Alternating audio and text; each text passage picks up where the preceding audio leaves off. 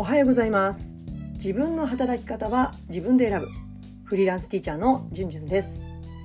え現在教師自分ビジネスのオーナーの二足のわらじを履きながら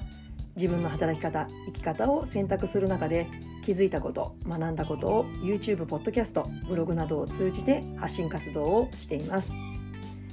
えー、今日のテーマは子供にスポーツを習わせる時に大切なことです。これをね聞いてくださっているあなたがもしも学校の先生なら体育の授業をイメージしながら聞いていただければなと思います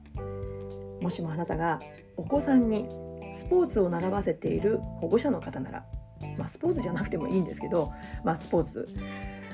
習わせているそのスポーツでの取り組み方をちょっと振り返りながら聞いていただけたらなと思います。まあ、その習い事ポーツ、まあ、今日はスポーツでいきますけどもそのスポーツを子どもたちにやらせる時その目的って何でしょうか？健康づくり体力づくりでしょうか？まあスイミング習ってる子とても多いと思うんですけどもまあ別にこうオリンピックの選手にさせたいと思う目的よりもまあ泳げるようになるね、うん、泳げた方が夏海で遊ぶ時に楽しいとか、うん、なんかそういう技術習得を目的にしたりとか。あとはスポーツを習う過程で得られるメンタルの強化であったりとか。仲間づくりだとか。人間関係づくりとかっていうことが目的だったり、まあ、あとは親の夢。まあそんな目的もあったりするんじゃないかなと思います。どうでしょう？どれか当てはまるものがあるでしょうか？私先日の日曜日にインスタライブやりました。今回のゲスト、3回目を迎えたリスペクトインタビューだったんですけれども今回のゲストは元ハンマー投げのアスリート現在メンタルトレーナーの鈴鹿さんをお招きして子どもとスポーツについてお話をしたんですね。鈴鹿さんとお話しして私の心に残ったことを今日はシェアしたいと思います。えー、子どもにスポーツを習わせる時または教師が子どもたちに体育の授業を行う時に大切にしたいなって改めて気づかせてもらったこと。これは何を置いても子どもの自己肯定感を上げること。これを目的にしたいということです。特にスポーツや体育の授業って勝つことだとか記録が伸びるとか、まあ、そういう技術習得が目に見えて分かりやすいからついそちらに意識が向きがち。になっちゃうんですよね。でもね練習を積んだからってすぐに二重跳びができるわけじゃないしはやぶさ跳びができるわけじゃないし逆上がりができるわけじゃないしうん飛び箱がパオンと8段とかそんな飛べるわけじゃない必ずしも欲しい結果が得られるわけではないのはこれは現実ですよねだから勝つこと記録が伸びることだけに大人この場合は教師や保護者の方コーチが価値を置いてしまうと当然子どももそこにしか価値が置けなくなって負けるとか記録が下がるとか記録が停滞する。こういった時にだから僕はダメなんだとか私はダメなんだ。価値がないんだ。ダメなんだ。やっても意味がないんだってそんな風に自己肯定感を下げてしまうことにつながってしまいますよね。また他者に対しても子供がね負けてる友達がいた時に「いやあんな負けてんだからあんたダメでしょ」みたいなそんな厳しい目を持たせてしまう結局はその厳しい目を自分に向けてしまって自己肯定感を下げてしまうことにつながるそう思うんですね。鈴鹿さんは勝つこと記録を伸ばすことは大切もちろんそうですよね。あの競技者としてアスリートとして22年間うん、オリンピックの強化選手に選ばれたこともあるし日本で第3位にハンマー投げの選手として記録を、うん、伸ばしたこともある方だからそこにこだわることはあってもいい。でもなぜ勝ちたいのかなぜ記録を伸ばしたいのかじゃあそのためには何をしたらいいのかどうしたら勝てるようになるのかっていう、まあ、そういう問いかけをご自身もすることが大切だなって思ったしあまりにも勝負に勝つことにこだわりすぎると結局は自分を疲弊させてしまう、うん、そういった問いかけを子どもたちや選手たちと一緒に大人が伴走してあげることが大切だ、まあ、そんな風にお話しされていたんですね。たとえ望ましい結果が得られなかったとしても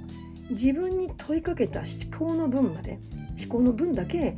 次のチャレンジに生かすことができる。そんな風に私は気づきを得ることができました。考えることがすごく大事。体育の授業で言えば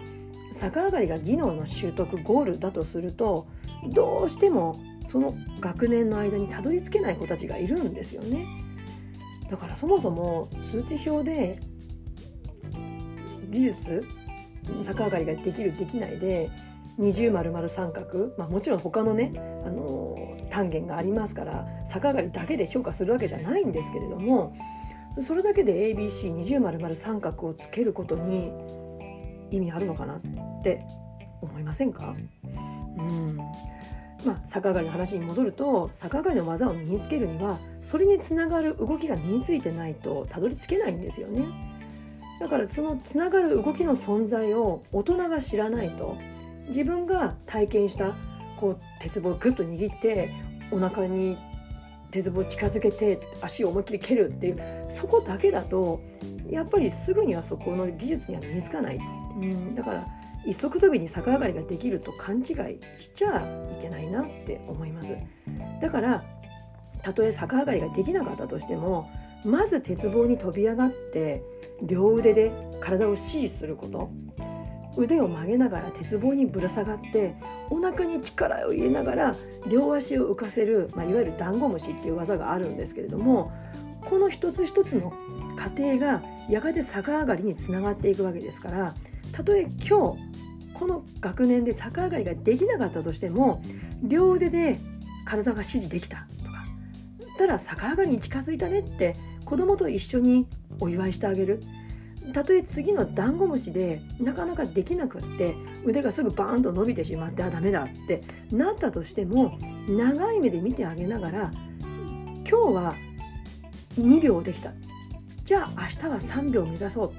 で少しずつ記録を伸ばしていく。わずかな伸びをフィードバックしてあげること。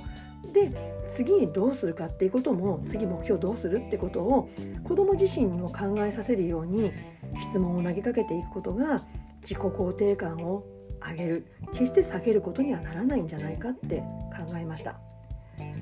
まあ、過去ね私子どもたちとねこうボールゲームを授業でしていた時に同じチームメイトに「お前が失敗したから負けたんだ」っていう強い口調で責めてる子がいたんですよ。私その時にその子呼んでねきつく叱ったんです相手の気持ちを考えましょうってうんでもきっとねその子は同じような言葉をかつて言われたんでしょうね。大人も子供も同じ言葉を投げかける時に気持ちを冷やす言葉を使うより気持ちを温める言葉を